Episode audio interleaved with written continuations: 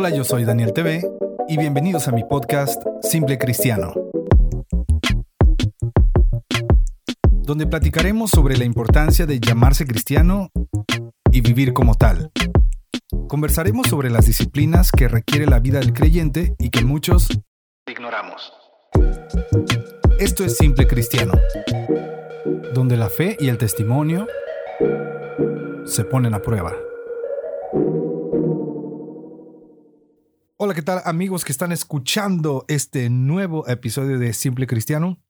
Primero quiero desearles feliz año a todos, feliz Navidad, feliz año, feliz Reyes, feliz todo. Espero que este 2022 sea un año lleno de éxitos, sea un año de aprendizaje, sea un año de mucha bendición y gracias a todos los que me han mandado mensaje, los que eh, me han preguntado que cuándo voy a hacer más episodios de podcast. Amigos, gracias. Créanme que eh, de alguna manera, eh, a través de sus mensajes, el Señor también ha estado recordándome eh, esto a lo cual nos ha llamado a hacer y que no, no hemos estado haciendo. Y dije, ok, Señor, perdóname, no voy a descuidar esta, pues estas líneas de comunicación ¿no? que se han abierto. Entonces, amigos, gracias, gracias a todos. Y el día de hoy no les traigo precisamente un tema de podcast como los que tengo, pero ya tengo ahí muchas ideas anotadas y espero que sean de bendición y que se concreten y ya las debo escribir y etcétera. Pero el día de hoy les traigo otra predicación que, que pude eh, compartir en mi congregación. Este mensaje se llama Pero yo os digo. Es reciente cuando estoy subiendo esta predicación. Han pasado eh, una semana y cachito. Y bueno, espero que, que les guste. Espero que no sé, algo se les quede, que aprendan algo, que el Señor remueva algo dentro de ustedes con esta, este mensaje y, bueno, el Señor me ha permitido poder compartir en mi congregación. Me siento muy privilegiado de, ser parte de, la lista de predicadores que, que estará o, que el pastor ha estado eh, poniendo ¿no? ahí en nuestra congregación. Y bueno, ya, sin más que decir, eh, los dejo con este mensaje que se llama pero yo os digo, deseo que les guste, que sea de bendición y que el Señor les hable a través de estas palabras que están a punto de escuchar. Les mando un fuerte abrazo. No olviden que pueden encontrarme en Facebook, Twitter, Instagram y YouTube como Soy Daniel TV. Adiós. Yo les voy a invitar a que vayan conmigo al Evangelio según Mateo capítulo 5, versículo 27 al 30. Cuando lo tenga, puede decir un amén, un gloria a Dios. Quiero agradecer al Señor y, a, nuestro pastor por la oportunidad que, me brindan de estar aquí. Gracias. Mi mayor anhelo es poder estar a la altura del llamado y, y ser de edificación a esta iglesia que amamos con todo el corazón, la iglesia Sinaí. Ya tiene el versículo, hermano, Mateo 5, 27 al 30. Y lo puede leer junto conmigo. Lo leemos juntos, ¿le parece? Dice así, oísteis que fue dicho, no cometerás adulterio. Pero yo os digo que cualquiera que mira a una mujer para codiciarla, ya adulteró con ella en su corazón. Por tanto, te es ocasión de caer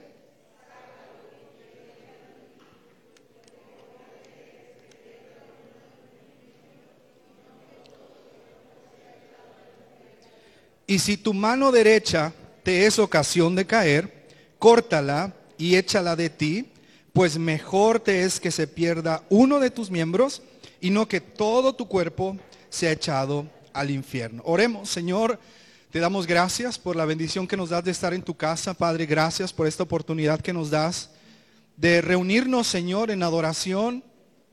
Gracias, Padre, porque nos has concedido un día más de vida. Gracias por este hermoso día. Gracias Señor por todas las situaciones que nos rodean. Padre, tomamos este momento también para pedir por aquellos hermanos que están pasando por enfermedad en este día. Señor, no hay variante, no hay virus, no hay pandemia que pueda con tu poder. Señor, te pedimos que traigas sanidad a los hogares y que guardes a tu iglesia Sinaí, Señor, de todo contagio. Padre, aquellos que están enfermos, aquellos que están en cama, condolencias con gripe, Señor, aquellos que están pasando por COVID. Padre, que estas situaciones solo sean para la gloria de tu nombre. Señor, que esta palabra nos hable, nos, nos motive, Señor, nos consuele y nos desafíe a buscar más de tu presencia. Te lo pedimos en el nombre de Jesús. Amén y amén. ¿Puede ocupar su lugar, hermano? El mensaje que hoy traigo para usted, que el Señor ha puesto en mi corazón, lo he titulado de la siguiente manera. Y se llama, pero yo os digo.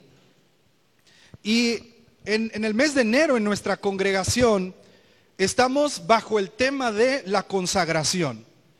Estamos bajo este concepto a estudiar, a aprender, a buscar en nuestras reuniones de entre semana, domingo, en ministerios, en sociedades. Y mire que la palabra consagración es una palabra muy básica en el vocabulario cristiano. Todos mencionamos la palabra consagración, incluso la cantamos. El, himno hermoso, entera consagración, ¿lo recuerda? Que mi vida entera esté consagrada a ti, Señor.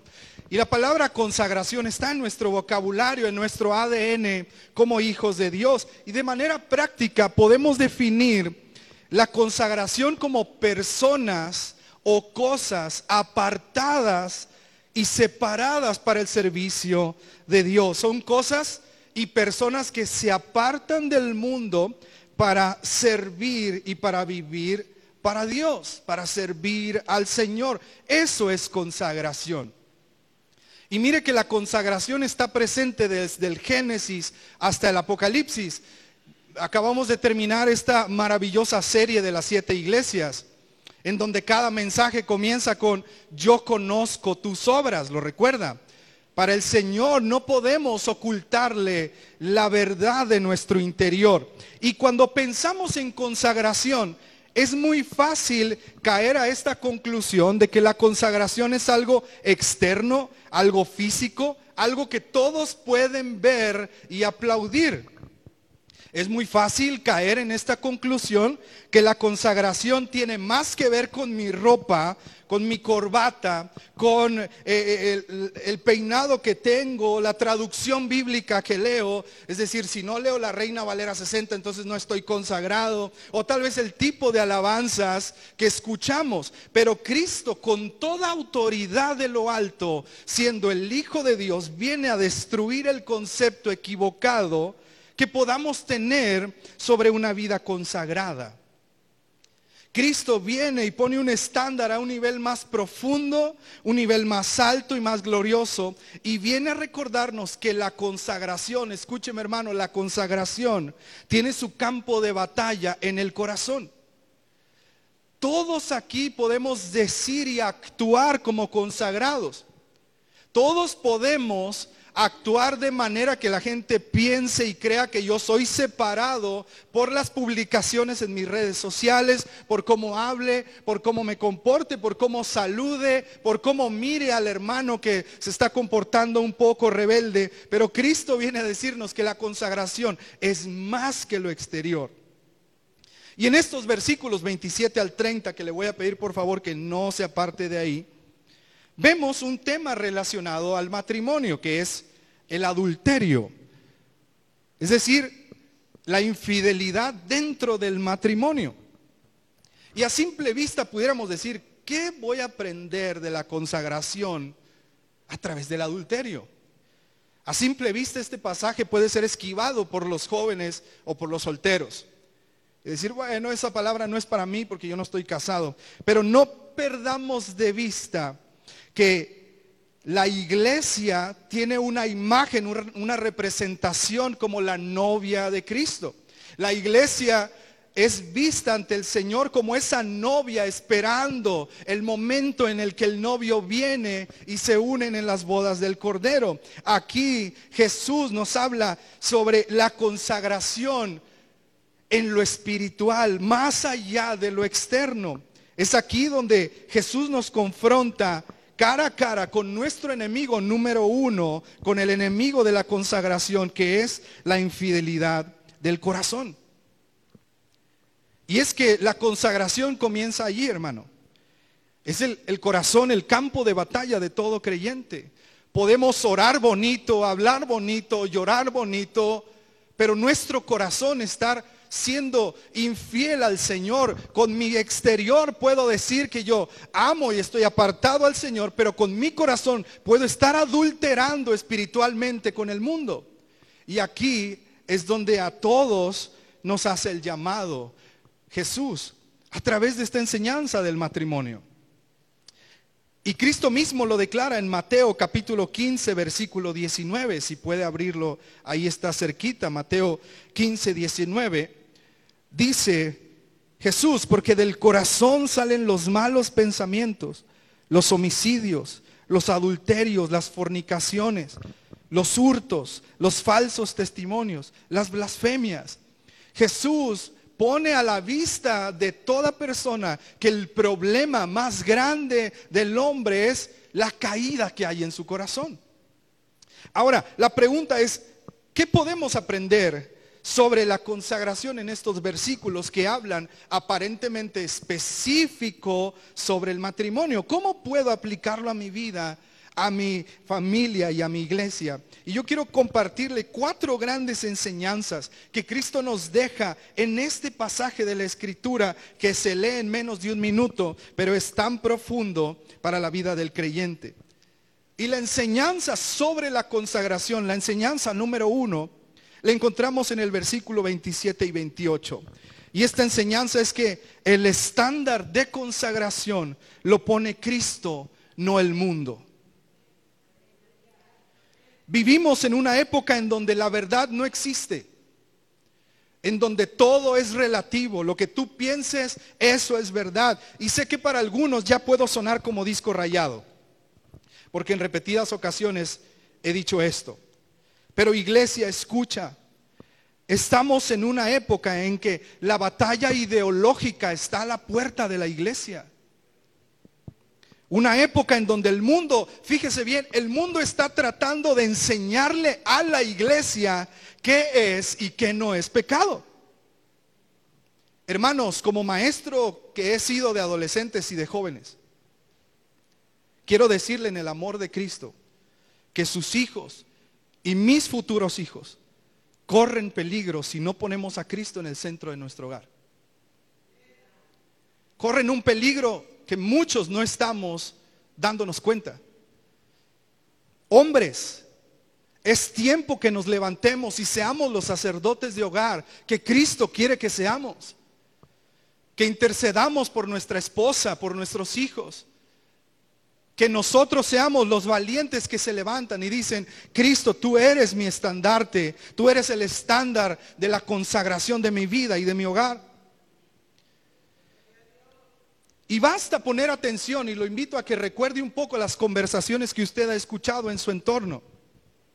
Hoy el mundo utiliza el sentimentalismo para hablarle y definir el pecado.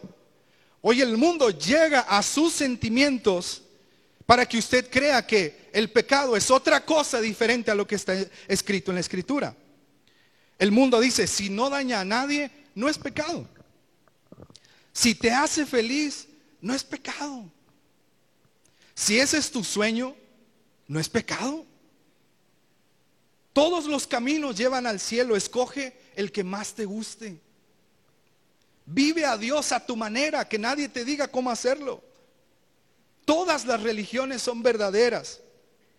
Hey, la Biblia es un libro de superación personal que te hace mejor persona.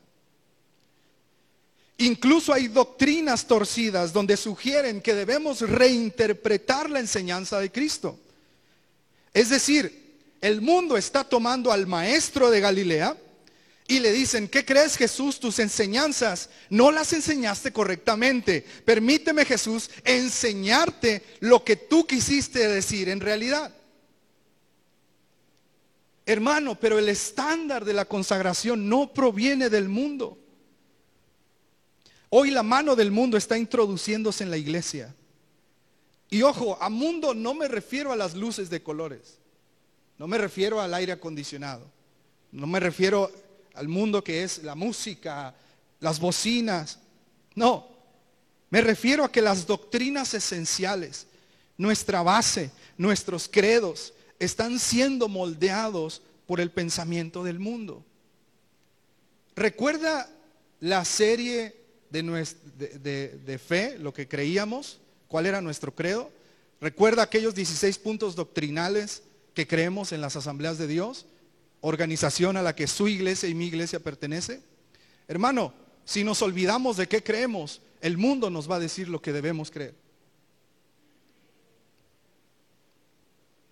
Hoy decimos que el mundo te dice, la Biblia la escribió hombres hace mucho tiempo. Y decimos, sí es cierto, no debería poner atención, es, escritura de hombre. Hermano, si la hubieran escrito ángeles, menos la hubiera creído el mundo. Es que le escribieron hombres hace muchos años. ¿Y qué tiene? La evidencia no pierde valor a través de los años, sino cuando se registró.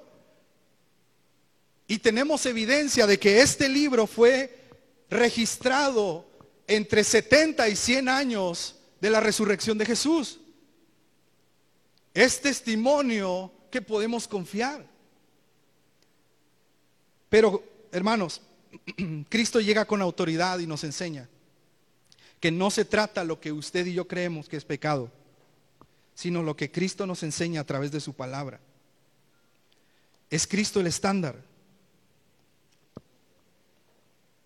Si puede y si le gusta subrayar su Biblia, subraye, pero yo os digo, esta frase es más que una frase romántica. Es el poder de la palabra de Dios hablando vida a nuestros huesos secos. Hermano, no se me duerma. Su palabra nos define, nos transforma, nos restaura. ¿Y dónde encontramos su palabra? En ese libro que está en sus manos. ¿Puede levantar su Biblia? No la guarde, hermano. Ese libro es la espada del Espíritu.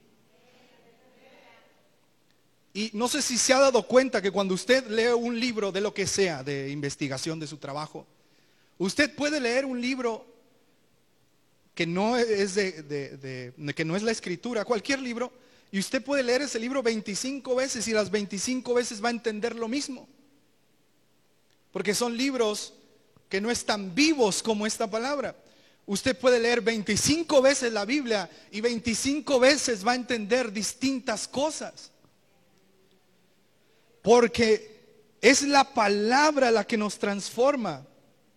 Hermanos, si no paso tiempo en las escrituras, no conoceré las palabras de Jesús. Pero yo os digo, Seguiré viviendo en pecado creyendo que el mundo me quiera y me debe enseñar sobre la fe. Y Jesús nos confirma la fuente de nuestra consagración. Vaya conmigo al Evangelio según San Juan, capítulo 17, versículo 17. Jesús en oración le ruega al Padre por nosotros y exclama, santifícalos en tu verdad, tu palabra es verdad. La consagración comienza en las escrituras. Surge de ahí el poder del Evangelio, rompe las cadenas que nos tienen atados. De aquí surge la limpieza de nuestra vida. Nuestro corazón comienza a latir, a latir cuando somos expuestos, ojo, continuamente a la palabra de Dios continuamente. No podemos vivir de versículos aislados. No podemos vivir de decir, no importa la cantidad, yo leo un capítulo al año porque lo leo con entendimiento. Esas son mentiras del mundo. El mundo lo que quiere es precisamente eso, que usted se aleje de este libro. Y si, y si nos ponemos a pensar, el mundo ataca tanto a este libro pero ¿por qué lo atacaría si este, si este libro no tuviera poder? Utilicemos un poquito nuestra lógica. Si este libro no sirviera para nada, ¿por qué lo atacan tanto? ¿Se da cuenta?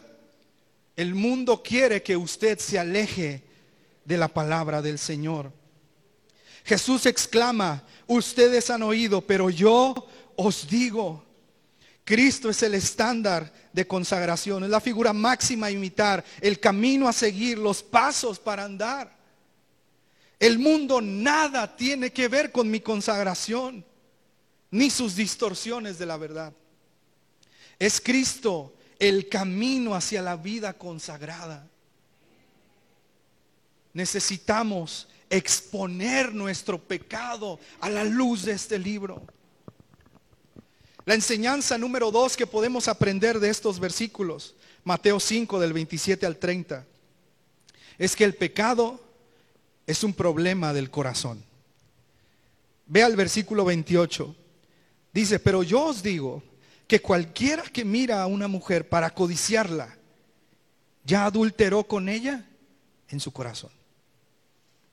A simple vista, este texto va dirigido a los hombres, porque hay un hombre infiel y una mujer codiciada. Pero no olvidemos que como iglesia podemos estar amando externamente a nuestro Salvador, pero estar adulterando con el mundo en nuestro interior. Y, yo he escuchado este pensamiento y no lo estoy inventando para que quede con el mensaje. He escuchado este pensamiento incluso entre cristianos y este pensamiento dice que si lo piensas pero no lo haces, no es pecado. Es decir, yo odio a mi hermanito, pero no lo insulto, no estoy pecando. A mí me gusta tal hermanita de la iglesia, pero nadie lo sabe, ni mi esposa. Entonces no es pecado.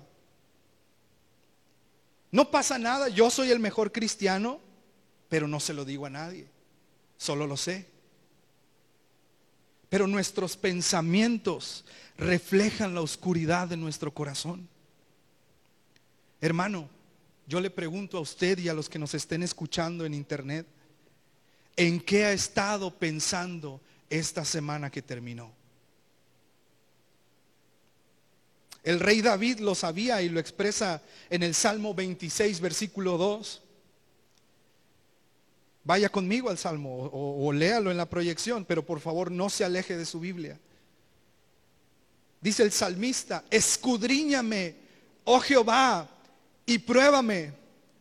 Examina mis íntimos pensamientos y mi corazón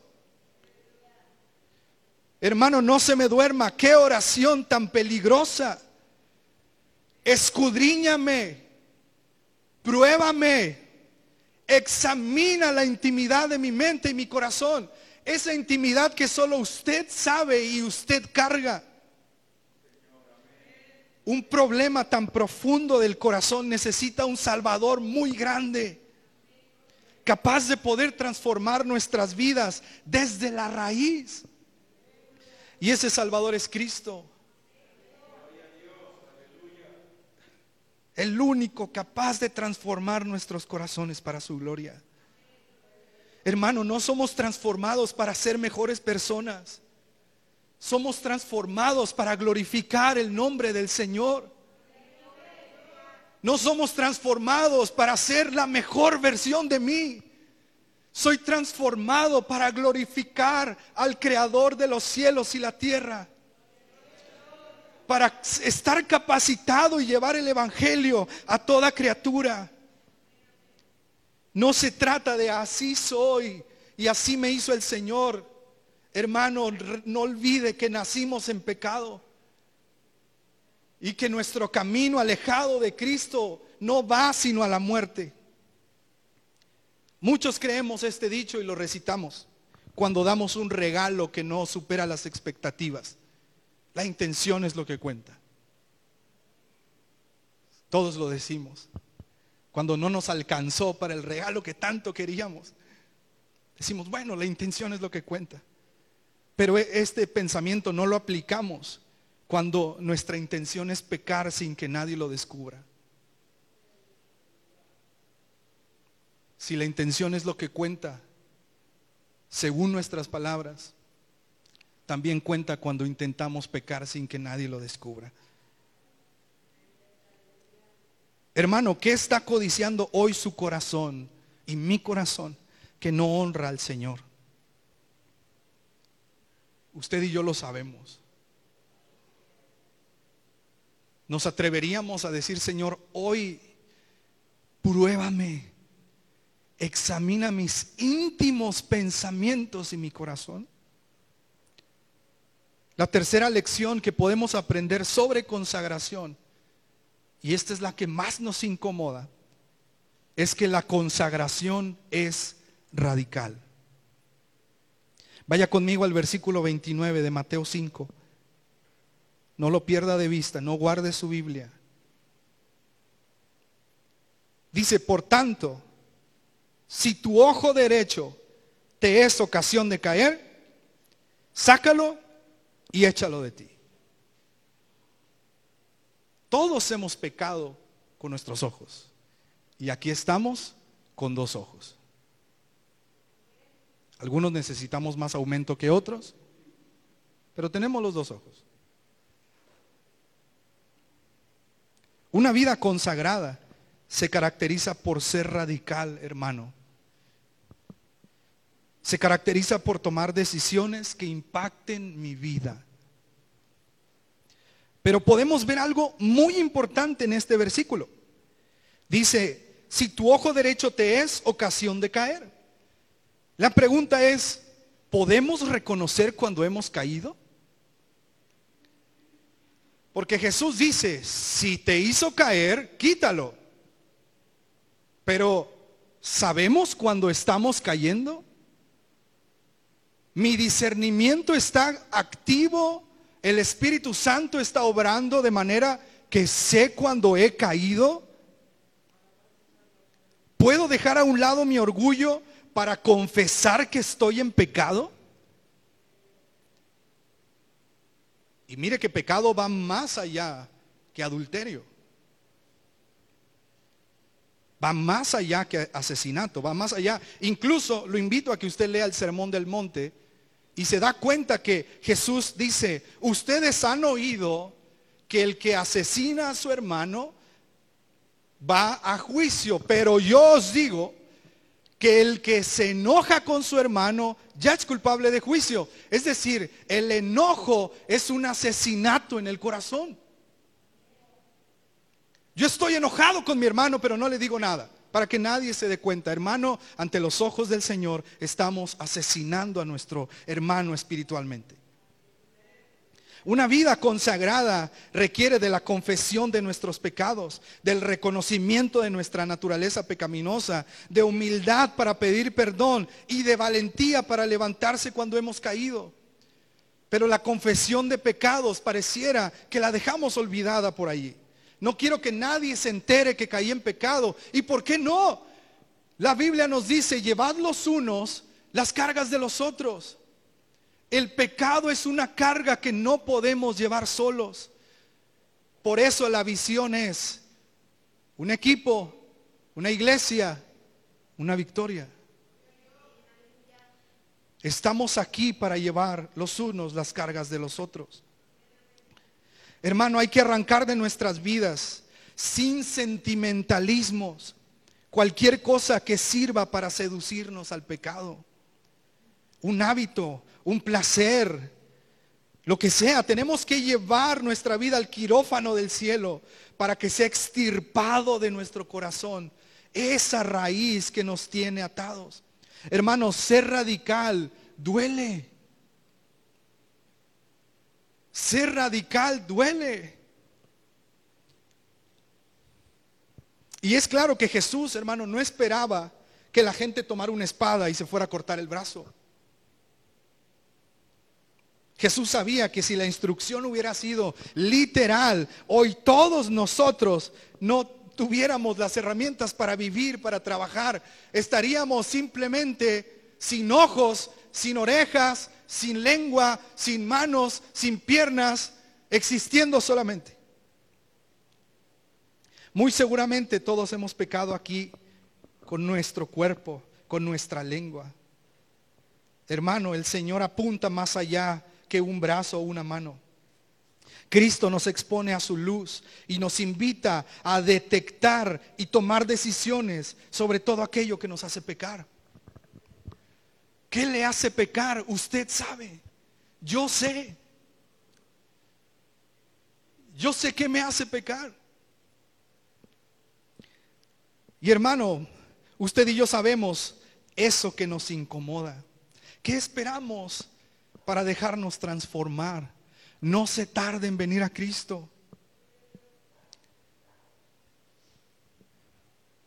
Y con justa razón, usted dirá, hermano Daniel, es difícil dejar de pensar en esto que me hace pecar. Es difícil soltar este pecado. Es imposible dejar el pecado oculto. Hermano, yo sé que es difícil, pero lo combatimos equivocadamente. Queremos dejar de pensar en el pecado pensando en el pecado. Si yo le digo, hermano, le voy a pedir por favor que no piense por nada del mundo en un elefante morado. ¿Pensó en un elefante morado? Unos dicen, no, yo no. Vamos a cambiarle el nombre, el color. No piense en un gato amarillo, en un coche con cuatro llantas. No piense en una casa con una puerta. Tratamos de combatir el pecado usando la misma herramienta del pecado. El secreto, hermano, está en reenfocar nuestra mente.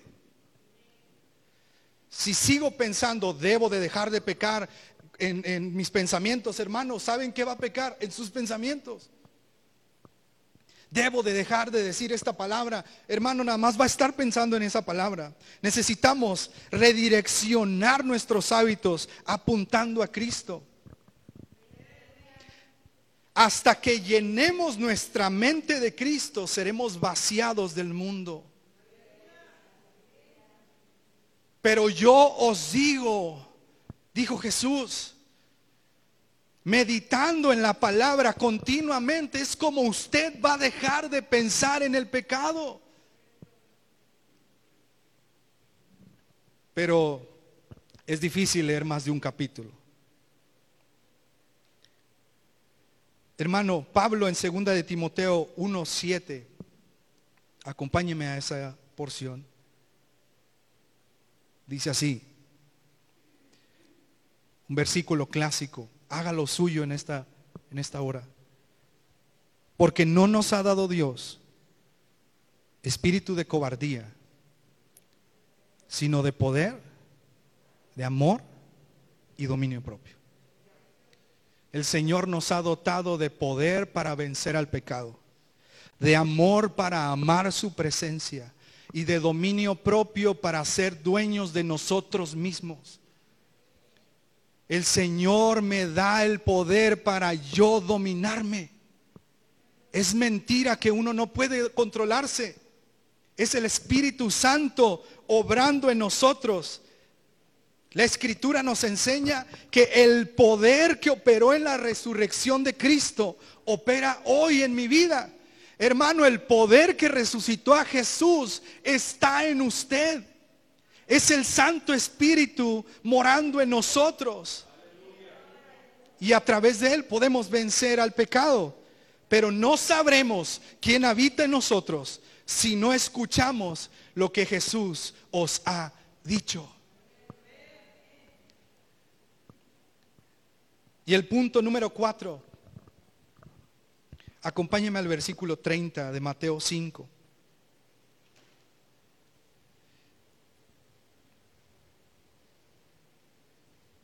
Dice así, si tu mano derecha te es ocasión de caer, córtala y échala de ti, pues mejor te es que se pierda uno de tus miembros y no que todo tu cuerpo sea echado al infierno. Hoy no nos gusta que se nos hable del infierno.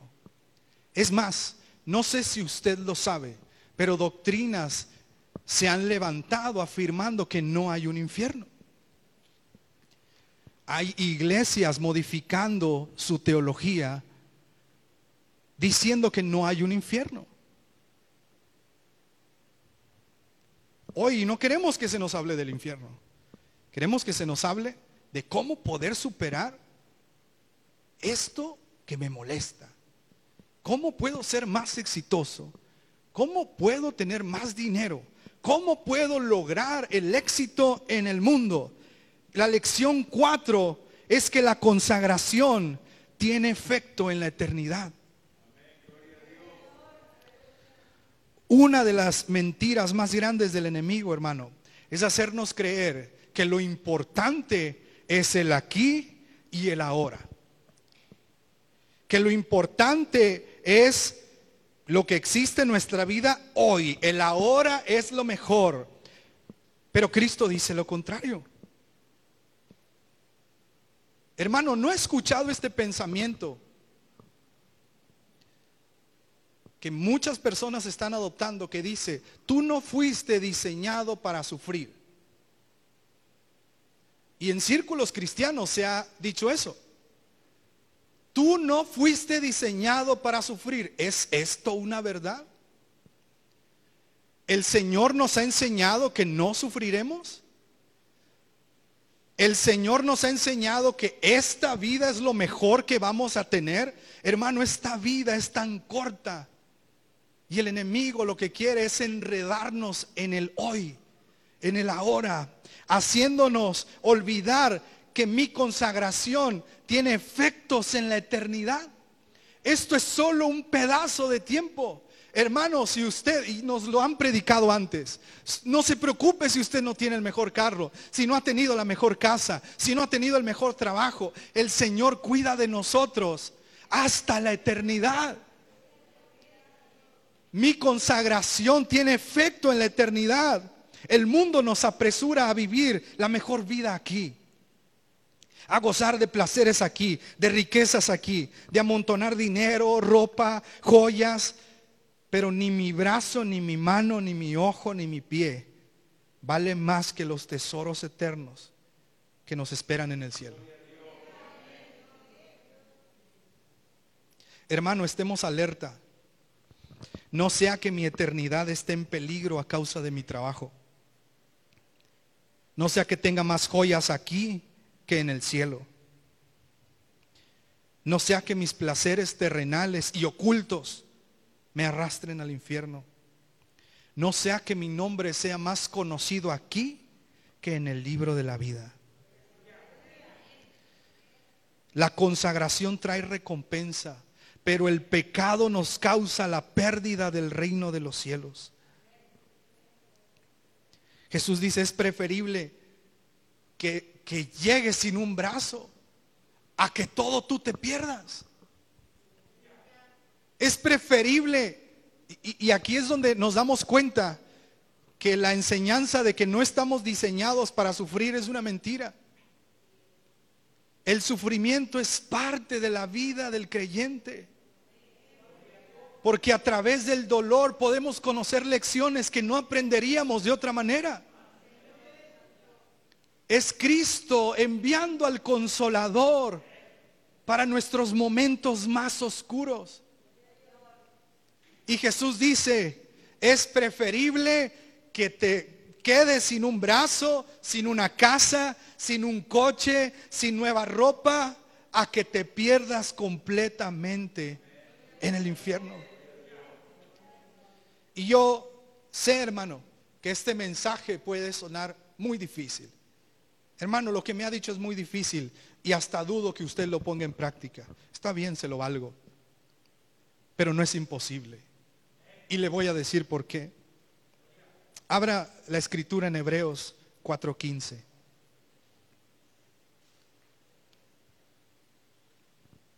El mismo Jesús que puso la vara alta es el mismo que nos acompaña a alcanzarla. Hebreos 4:15 dice, porque no tenemos un sumo sacerdote que no pueda compadecerse de nuestras debilidades, sino uno que fue tentado en todo según nuestra semejanza, pero sin pecado. En la escuela dominical, platicando con los alumnos, Hemos oído que muchas religiones afirman ser la verdad. Pero ¿sabe cuál es la diferencia del cristianismo a las demás religiones? es que todas las religiones le dan a usted un proceso para alcanzar a Dios. Le dan una lista de cosas para que usted llegue a Dios. Pero el cristianismo es la única en la que el Creador se acerca a su creación para salvarlo.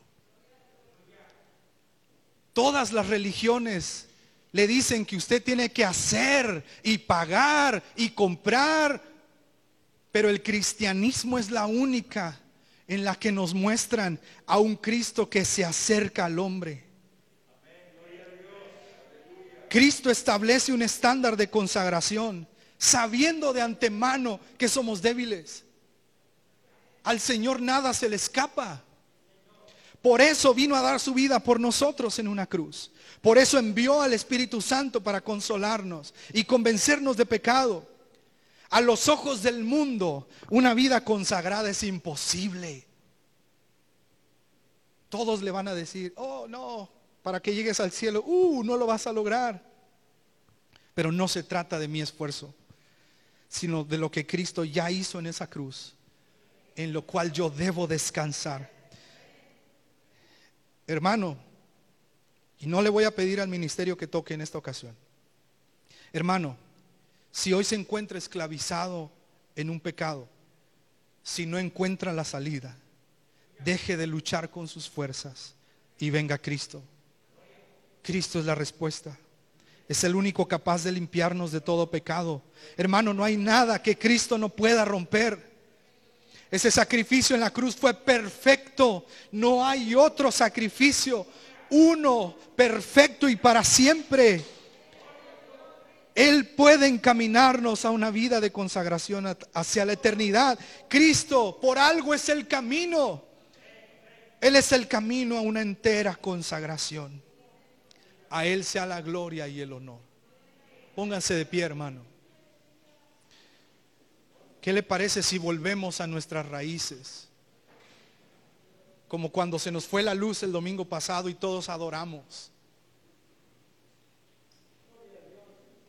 No voy a decir que apaguemos la luz, pero a veces estamos tan acostumbrados a que me pongan una canción que me hable de pecado para yo reconocer que estoy en pecado. Pero hoy hagamos algo diferente. Usted ya sabe en qué está fallando. Yo sé en qué estoy fallando. Todos sabemos, el Espíritu Santo obra en nosotros. Hoy es un buen día para decir, Señor, yo me quiero consagrar a tu manera a tu forma. ¿Le parece si oramos y nos entregamos al Señor por completo? Y confesemos nuestros pecados, hermano. Él es fiel y justo para perdonarnos. Tenemos un abogado perfecto. Alguien que pagó. Alguien que murió por nosotros. La cuenta fue saldada. Nuestro único trabajo es creer en Él, descansar en Él. Y si hoy usted quiere entregarse a Cristo, si hoy usted quiere decir, Señor, prefiero perder esto a mi eternidad. Prefiero, Señor, quedarme sin esto, a irme completo al infierno. Señor, prefiero que me duela hoy para disfrutar en la eternidad. Lo invito a que entreguemos nuestra vida hoy, no mañana, no en la noche, no el mes que viene, hoy pero si usted no le interesa nada de esto, también oraremos por usted. Que el Señor toque su corazón, que abra los ojos de su entendimiento y que podamos recibir ese sacrificio perfecto. Lo invito a que levante sus manos y oremos al Señor y le demos gracias y le pidamos que nos ayude a vivir de una manera consagrada.